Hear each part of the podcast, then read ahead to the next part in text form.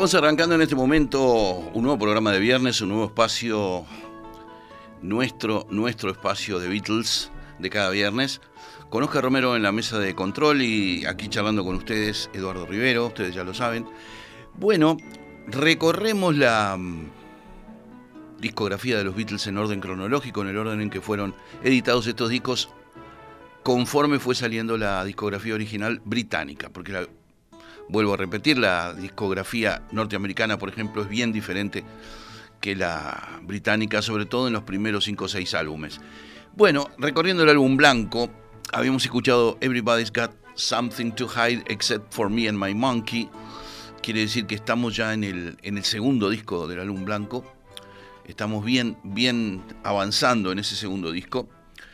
Y bueno, eh, en el lado uno de ese disco encontramos a Sexy Sadie Sexy Sadie es una canción que hizo John Lennon para, bueno, descargar su ira contra el Maharishi Mahesh Yogi, con el que habían ido a, meditar en la India a comienzos del 68. Y Lennon descubrió que el Maharishi estaba más interesado en Mia Farrow y su hermana, por ejemplo, que en temas menos terrenales, cosa que lo enfureció bastante. Entonces hizo una canción que decía, Maharishi, what have you done? Maharishi, ¿qué hiciste? ¿no? Y te, le dijeron que no era bueno nombrar Maharishi, entonces le cambió lo de Maharishi por Sexy Sadie, What Have You Done? Y así quedó. Esta es una de las más grandes canciones del álbum blanco. La batería de Ringo es una maravilla, cómo, cómo marca la llevada del tema. Y bueno, el piano, el sonido del piano, cómo está producido, cómo está grabado. Y Lennon cantando que, bueno, abre el libro como siempre.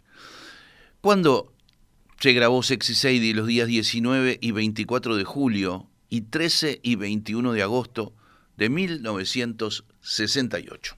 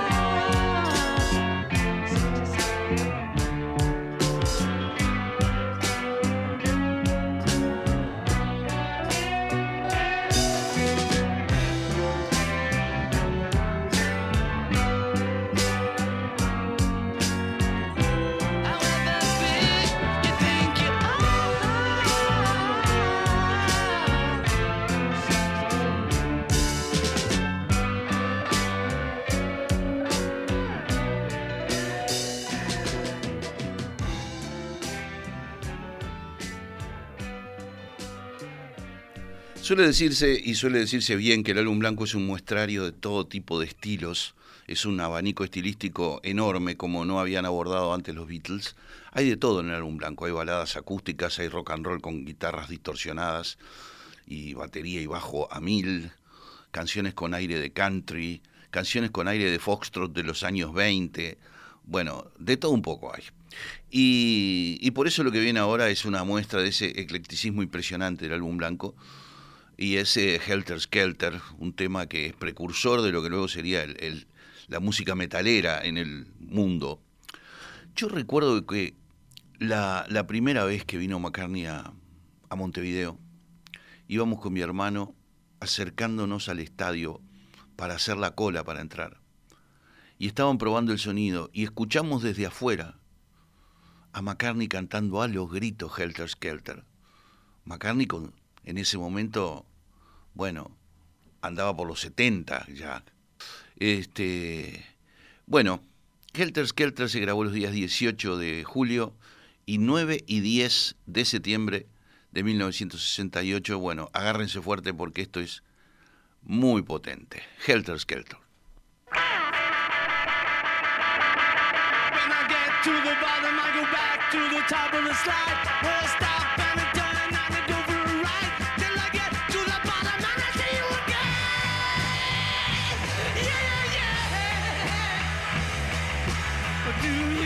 do one.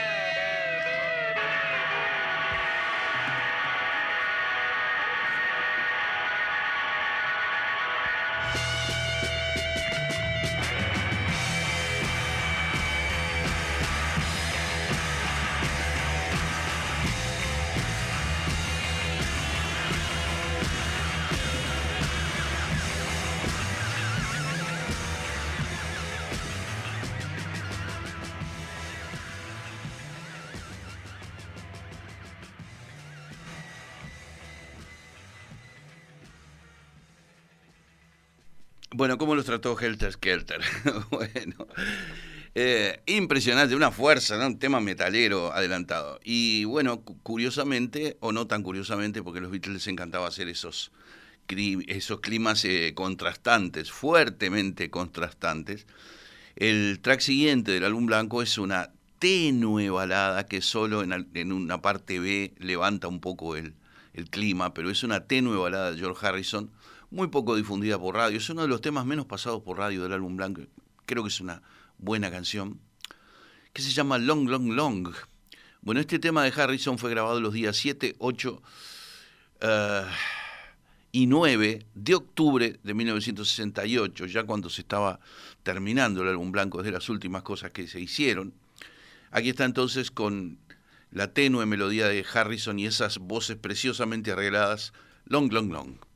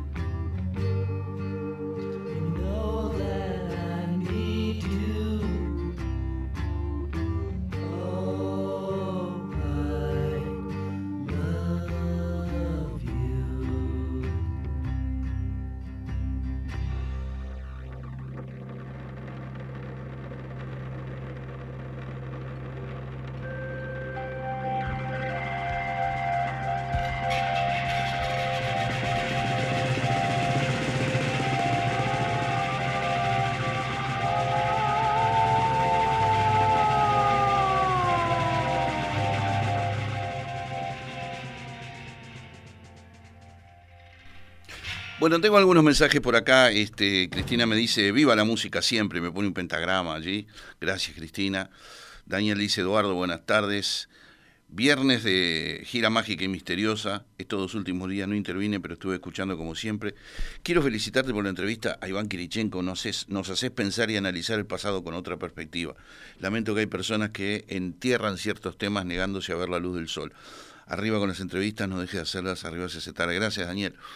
Tú sabes que con dos personas que fueron muy críticas, tuve un contacto hace unos minutos y las dos, genial, macanudo. Este, y yo, por supuesto, me, disculpé si pude haber dicho algo en algún tono que, no fue bien interpretado. Bueno, muchísimas gracias. Me, escribe por acá, me manda un, abrazo. Este, déjame ver acá. Me manda un abrazo eh, Edina, Edina Rodríguez desde Puebla, México. Eh, hace tiempo que no nos escribe desde México Noemí, que estaba en el Distrito Federal, en Ciudad de México, nos escribía permanentemente.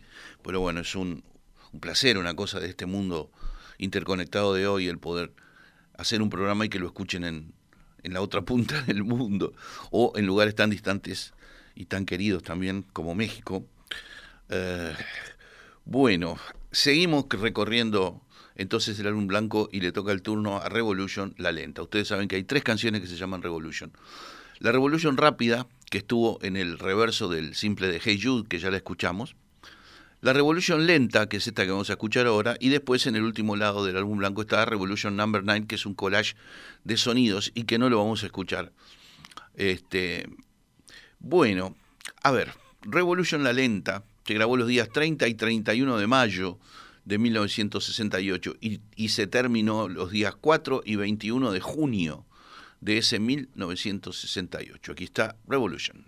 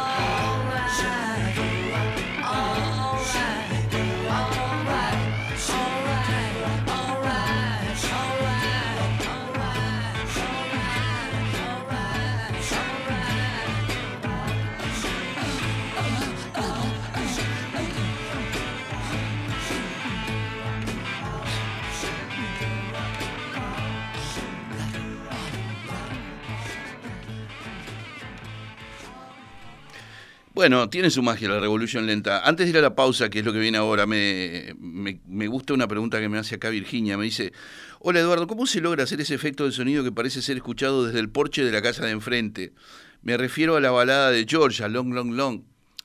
Cuando hay un, efecto que parece un lugar grandioso así, en general es lo que se llama reverb o cámara de, de eco. Antes se le decía cámara de eco, luego se le dijo reverb y demás. Hay dos, dos maneras más o menos del reverb. Una es electrónica, es el reverb electrónico que se, se genera electrónicamente. Y otra es el reverb que se genera acústicamente. Por ejemplo, en el estudio de Sondor, eh, de acá cerquita de la radio, en la calle de Río Branco, donde ha, grabado, ha grabado tanta gente importante, este, hay, hay como un laberinto acústico. Claro, una cámara de eco que se, se hace como un laberinto acústico en el techo, debajo está, encima de, mejor dicho, de donde están las, las baldosas acústicas que, que, recubren el techo. Entonces, ese laberinto hace que haya una reverberación especial particular. Por eso el, el tipo canta y cuando se aplica la cámara de eco parece que estuviera cantando en un cuarto de baño en la casa de enfrente. Pero bueno, son, son modalidades. En la música con efectos de psicodelia, como desde el álbum uh, Revolver, Sgt. Peppers en adelante, de los Beatles y de todos los que imitaron a los Beatles, que eran casi todos, este, se utilizó muchísimo el, el rever en esa época, muchísimo, muchísimo. Vamos a una pausa y ya venimos.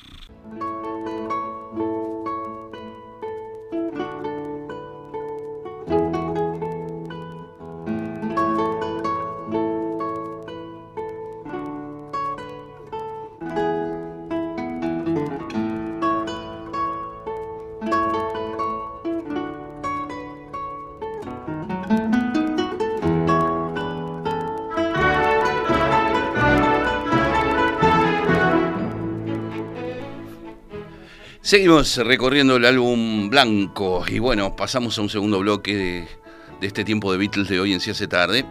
Y ahora viene uno de esos foxtrot como en los años 20, encantadores, a los que era tan afecto y sigue siendo tan afecto Paul McCartney, porque Paul se crió en una casa donde estaba su padre Jim McCartney, que tenía su piano en la sala, el número 20 de Forthing Road, Liverpool. ¿Y qué tocaba el padre? El padre tocaba la música de su juventud, ¿no? Este viejo y querido foxtrot pam pam para pam pam pam para pam pam pam pam pam pam y con la mano izquierda tungu tungu tungu tungu tungu tungu haciendo tipo boogie boogie, ¿no? Bueno, y quedó prendado esa música McCartney. Por eso, entre los 30 temas del álbum blanco, hay una especie de foxtrot de los años 20, al que le agregó el gran George Martin Ah, el, beneficio inapreciable de una orquestación, de un arreglo con clarinete y cosas así que lo convierten más foxtrot todavía. 1, 2 y 4 de octubre del 68, allí se le dio forma a esta canción maravillosa que es Honey Pie. She was a working girl, north of England way. Now she's hit the big time. In the USA. And if she could only hear me, this is what I'd say.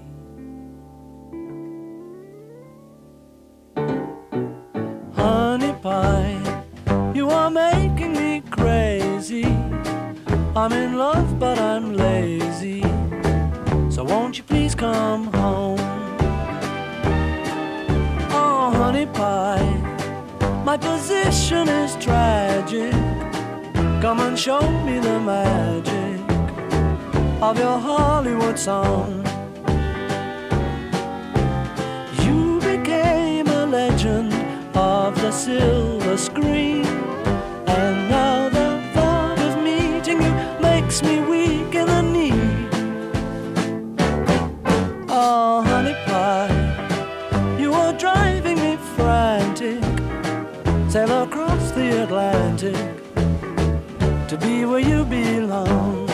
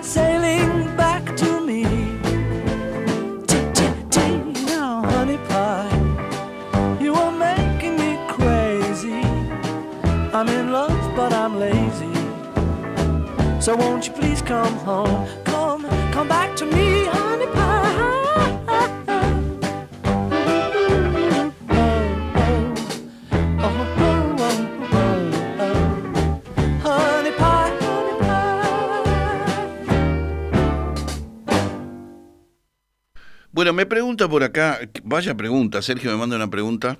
O sea, pueden preguntar sobre los Beatles lo que quieran, ¿no? Está bien utilizar el 091525252 para hacer preguntas, como me hicieron la pregunta del efecto de, de, de, de y como me hace Sergio esta pregunta, me dice, por ahí ya lo dijiste, pero ¿por qué mataron a Lennon? ¿Fue solo un loco fanático de no sé qué? Me dice.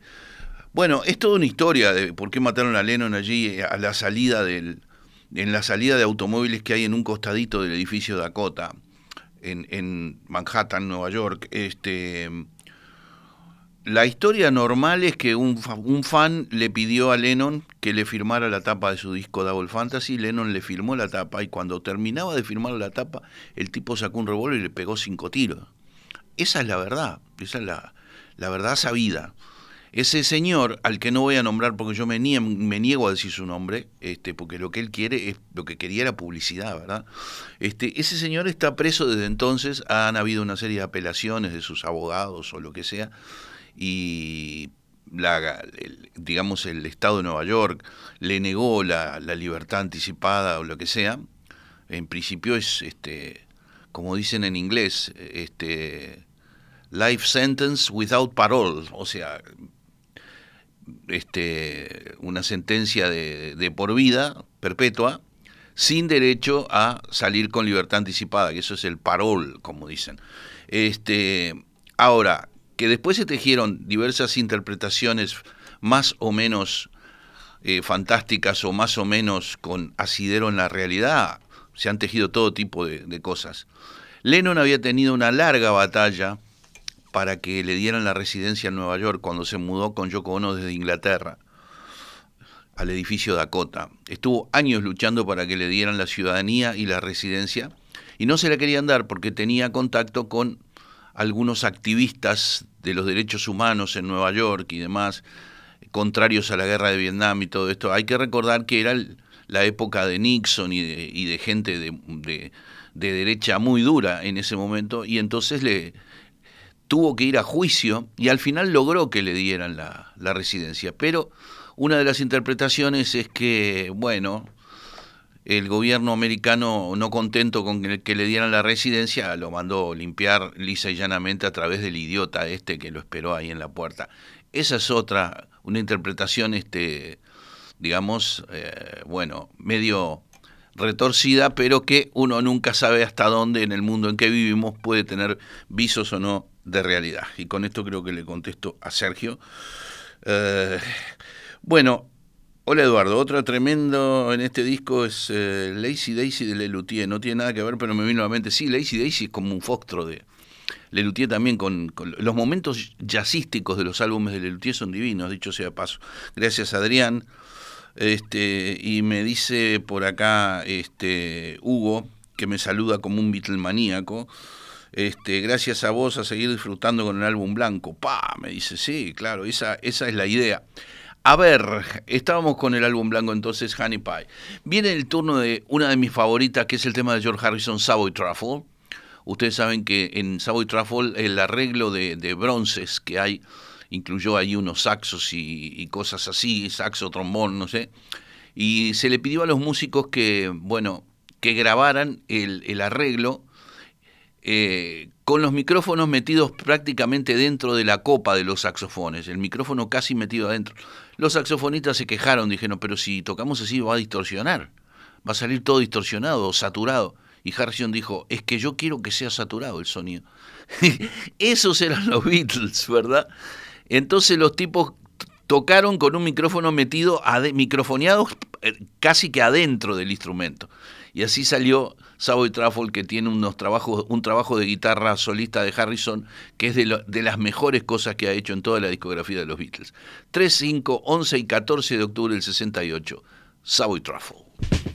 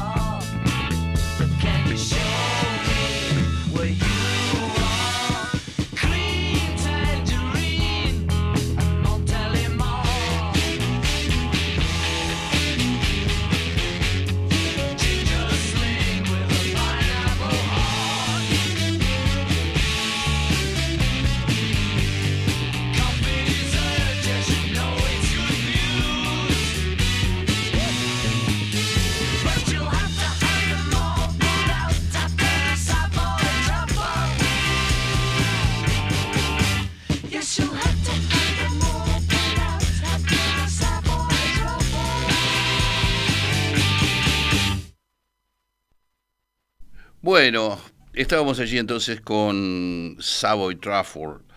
Eh, el tema que sigue también es algo maravilloso y se llama Cry Baby Cry. Otro momento grandioso de Lennon, si Savoy Trafford es un momento grandioso de Harrison, ¿qué decir de este otro? A ver, tengo un montón de mensajes por acá. Me dice, decirle al oyente que vea la película de John Lennon versus eh, USA, que está en YouTube. Muy bueno el programa, gracias. Esta es otra, otra oyente que está siempre, que es Meche. Eh, beso grande, Meche. Muchísimas, muchísimas gracias, de verdad. Eh, Adriana dice, qué maravilla estos viernes con los Beatles. Gracias, Eduardo. Saludos, Adriana. Gracias, Adriana. ¿Qué me ponen por acá? Habla Eduardo, qué rara la mezcla de ese tema. Sí, la mezcla de audio se refieren. Harrison está tremendo en este disco, por suerte, al ser doble le dieron más espacio. Eso es cierto, lo que dice Adrián es cierto. Pudo mostrar más de lo que había mostrado hasta ese momento. Luego, vaya si mostraría en el álbum siguiente que es el Abbey Road, nada menos que Something y que Here Comes the Sun, pero bueno. Eh, me dice la mezcla con la batería toda a la izquierda y la voz a la derecha. Bueno, eso era una modalidad que se utilizaba en ese momento, porque todavía la mezcla estéreo no era lo que les importaba más a los músicos, sino la mezcla mono, porque los discos seguían saliendo en mono, porque la gente tenía tocadiscos mono, básicamente. Entonces le dedicaban a, mezclar, en, la, a hacer la mezcla mono de un tema le dedicaban cuatro horas y a hacer la mezcla estéreo 15 minutos, era así. Y lo más este, expeditivo de la mezcla estéreo era meter todas las voces de un lado y todos los instrumentos del otro, como hicieron, por ejemplo, en el Rubber Soul en forma clarísima. Así que con esto creo que le, que le contesto a Pedro, que me, comentaba eso de, la mezcla de audio.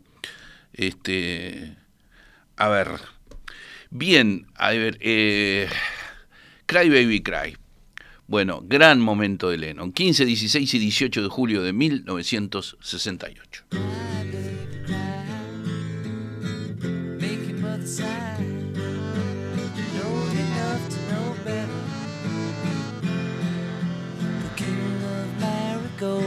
Was in the kitchen cooking breakfast for the Queen. The Queen was in the parlor playing piano for the children of the king. Cry, baby, sign.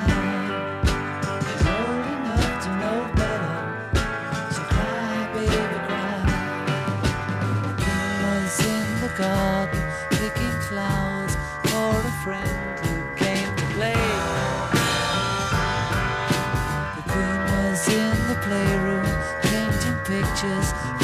cry.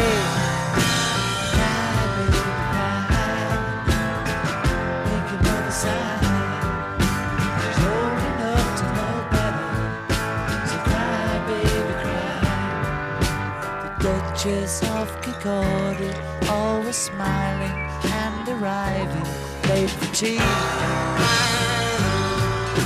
The Duke was having problems with a message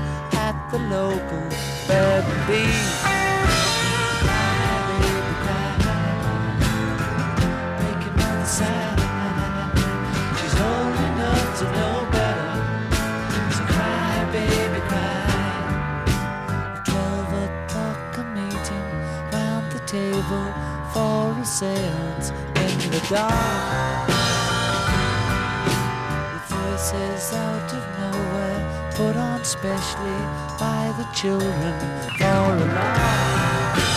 Cry, baby, cry. Make your mother sigh.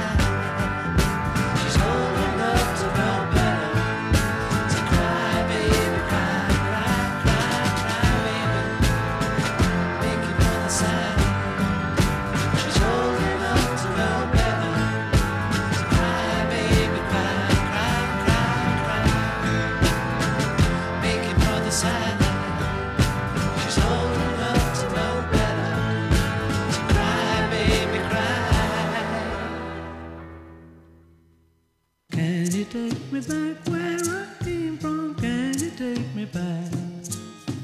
Can you take me back where I came from? Brahma, can you take me back? Can you take me back?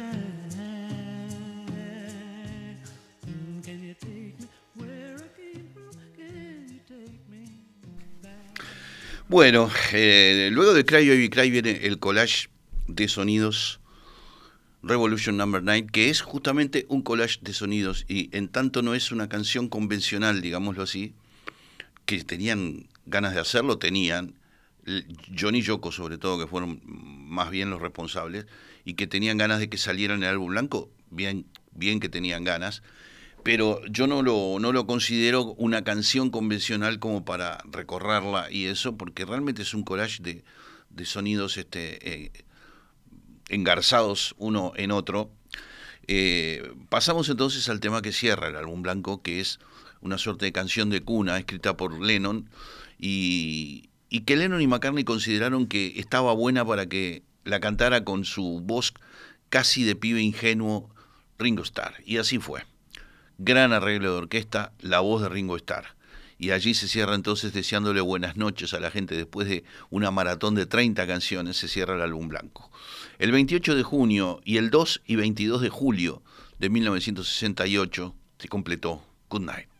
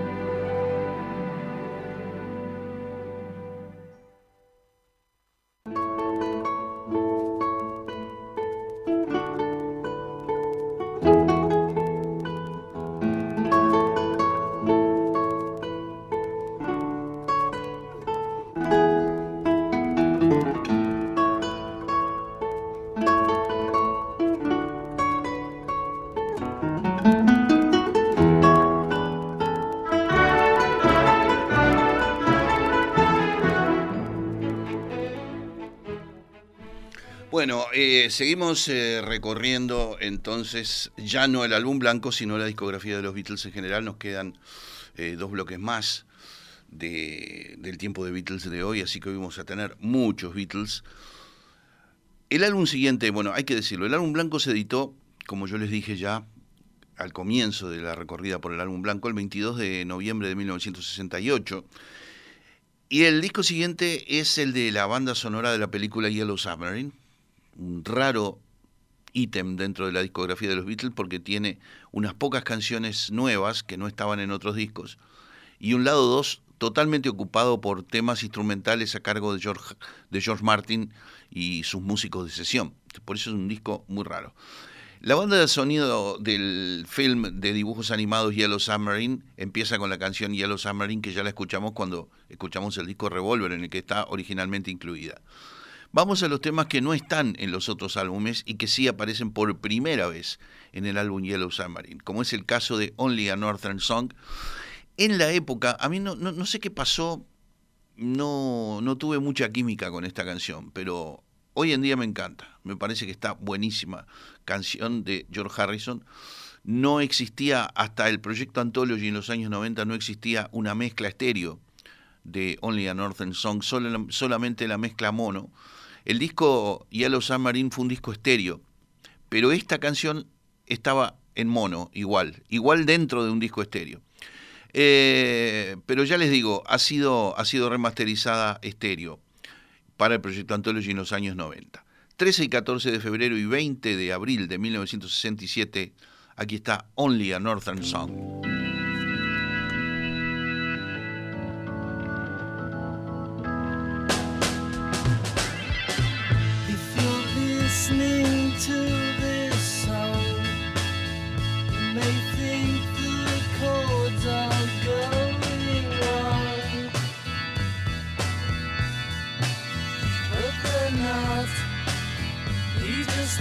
It like that. When you're listening late at night. You may think the band are not quite right, but they are. They just play it like that. It doesn't matter what chords I play, what words I say, or time of day it is, as it's only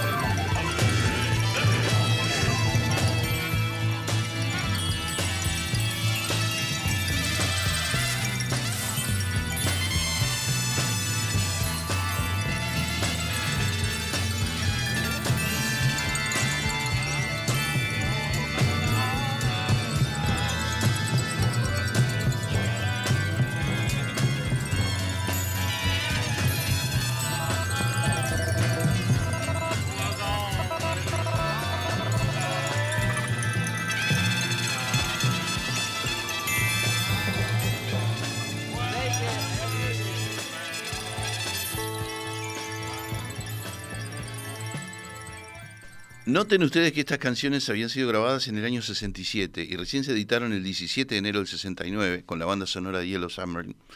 Quiere decir que fueron canciones que quedaron ahí medio archivadas y casi todas son un subproducto Beatles, o sea, no, no son canciones que estén a la altura de las otras. Hay una que sí, hay una que abrieron el libro totalmente, una de las canciones que aparece por primera vez en Yellow Submarine. Pero ya vamos a llegar a esa. Primero le toca el turno a otra suerte de cancioncilla infantil al mejor estilo de Yellow Submarine. Un coro cantando un estribillo sencillito como de canción infantil.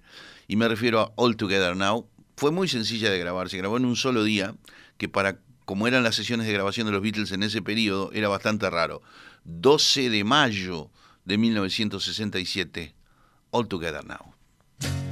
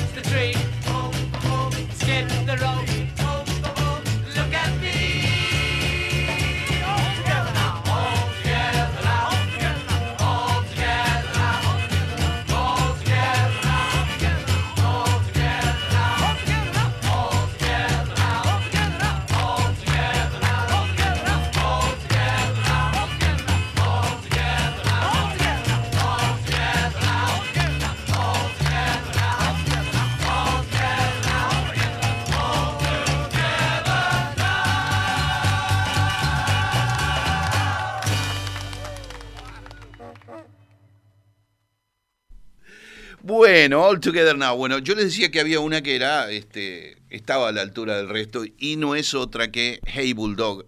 ¡Qué temazo, Hey Bulldog, por favor! En un disco tan flojo como el Yellow Submarine, que seguramente es el menos favorito de los fans, esto es una obra maestra, Hey Bulldog, es un tema rockero, un tema donde las guitarras abren el libro, donde Paul McCartney en el bajo. Ay, mamita, las líneas de bajo de Paul en Hey Bulldog es un, un catálogo de lo que se puede hacer dándole un criterio melódico al bajo. Es algo, algo impresionante. La voz de Lennon, en fin. Bueno, 11 de febrero de 1968, Hey Bulldog.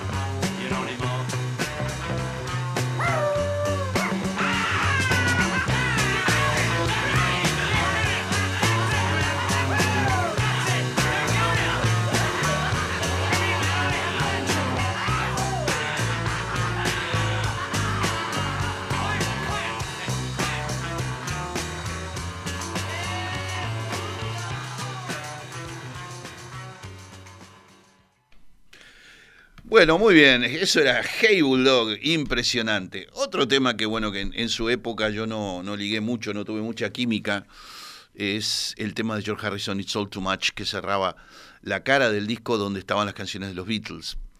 Eh, después dabas vuelta al disco y estaban los temas orquestales de, de George Martin, donde había al principio de la cara B un instrumental que se llama Pepperland, que es bellísimo y que nos, nos encantaba a los que éramos pibes en esa época. Pero de todas maneras el lado orquestal no te motivaba mucho porque vos querías a, los Beatles y chao. Querías vibrar como vibraste a lo largo de toda esta discografía que justamente estamos recorriendo. Eh, el tema It's All Too Much, que es muy, muy complejo, muy sobrecargado y muy, y muy eh, portador de muchos de, la, de los íconos sonoros de una época, ¿no? Porque suena a, a, psicodelia, suena a 1967. Justamente el 25 y 31 de mayo y el 2 de junio del 67 fue que se grabó It's All Too Much.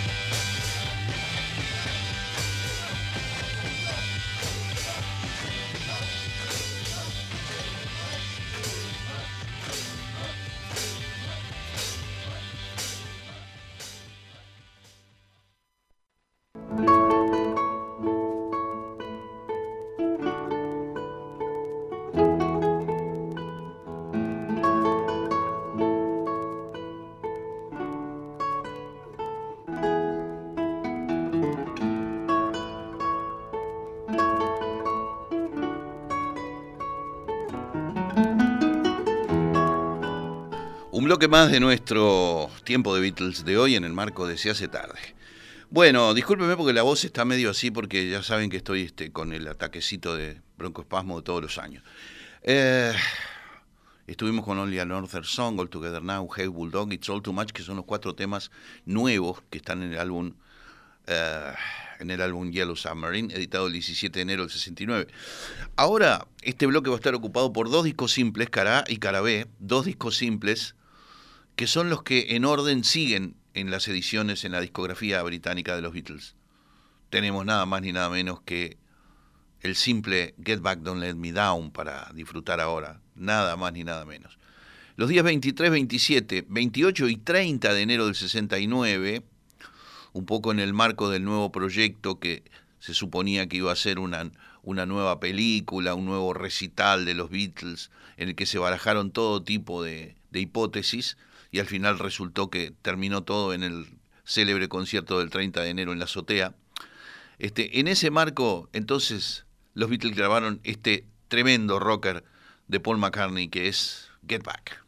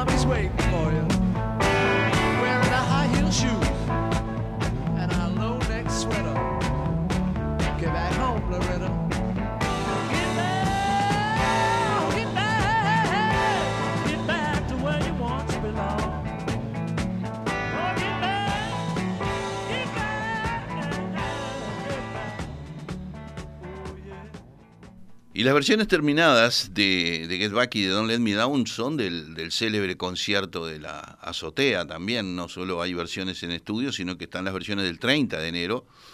Eh, lo mismo pasa con Don't Let Me Down. Se grabó los días 22, 28, pero también el 30 de enero en la azotea, ¿no? Eh, este es un temazo de Lennon. Aquí está. Don't Let Me Down.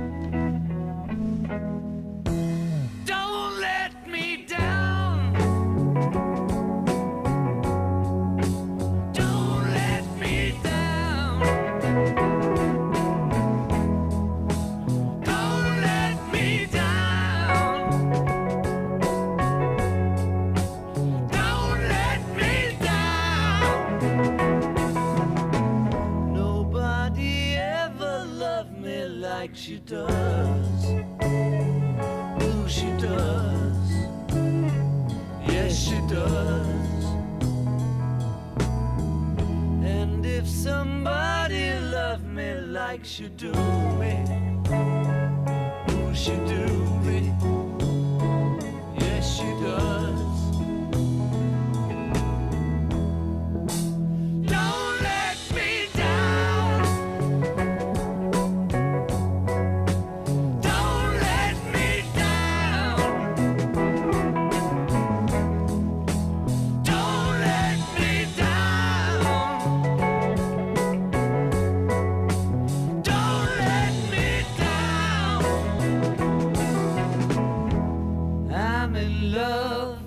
the first time.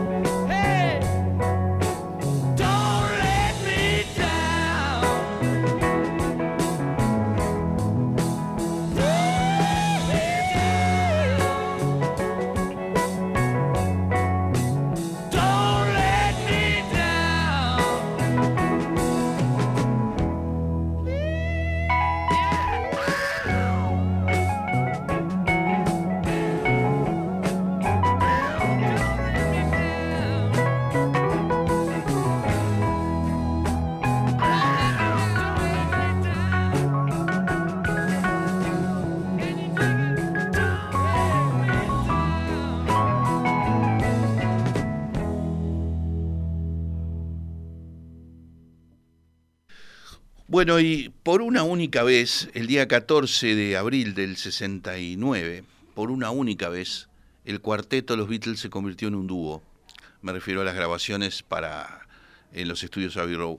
Y fue el día en que solo John y Paul grabaron la balada de John y Yoko, una canción que tuvo John la ocurrencia de hacer hablando de su casamiento con Yoko Ono, que había sido muy accidentado, muy conversado y demás. En la letra nombra, por ejemplo, a Peter Brown, que era uno de los colaboradores de los Beatles, que les ayudó a casarse en Gibraltar. Y, este, y estaba urgido por grabarla. Y en ese día Ringo y George no estaban este, disponibles. Y entonces lo que pasó fue que fueron John y Paul. Eh, Paul tocó la batería, el bajo y el piano y alguna otra cosa. Y Lennon hizo las guitarras y la voz y todo.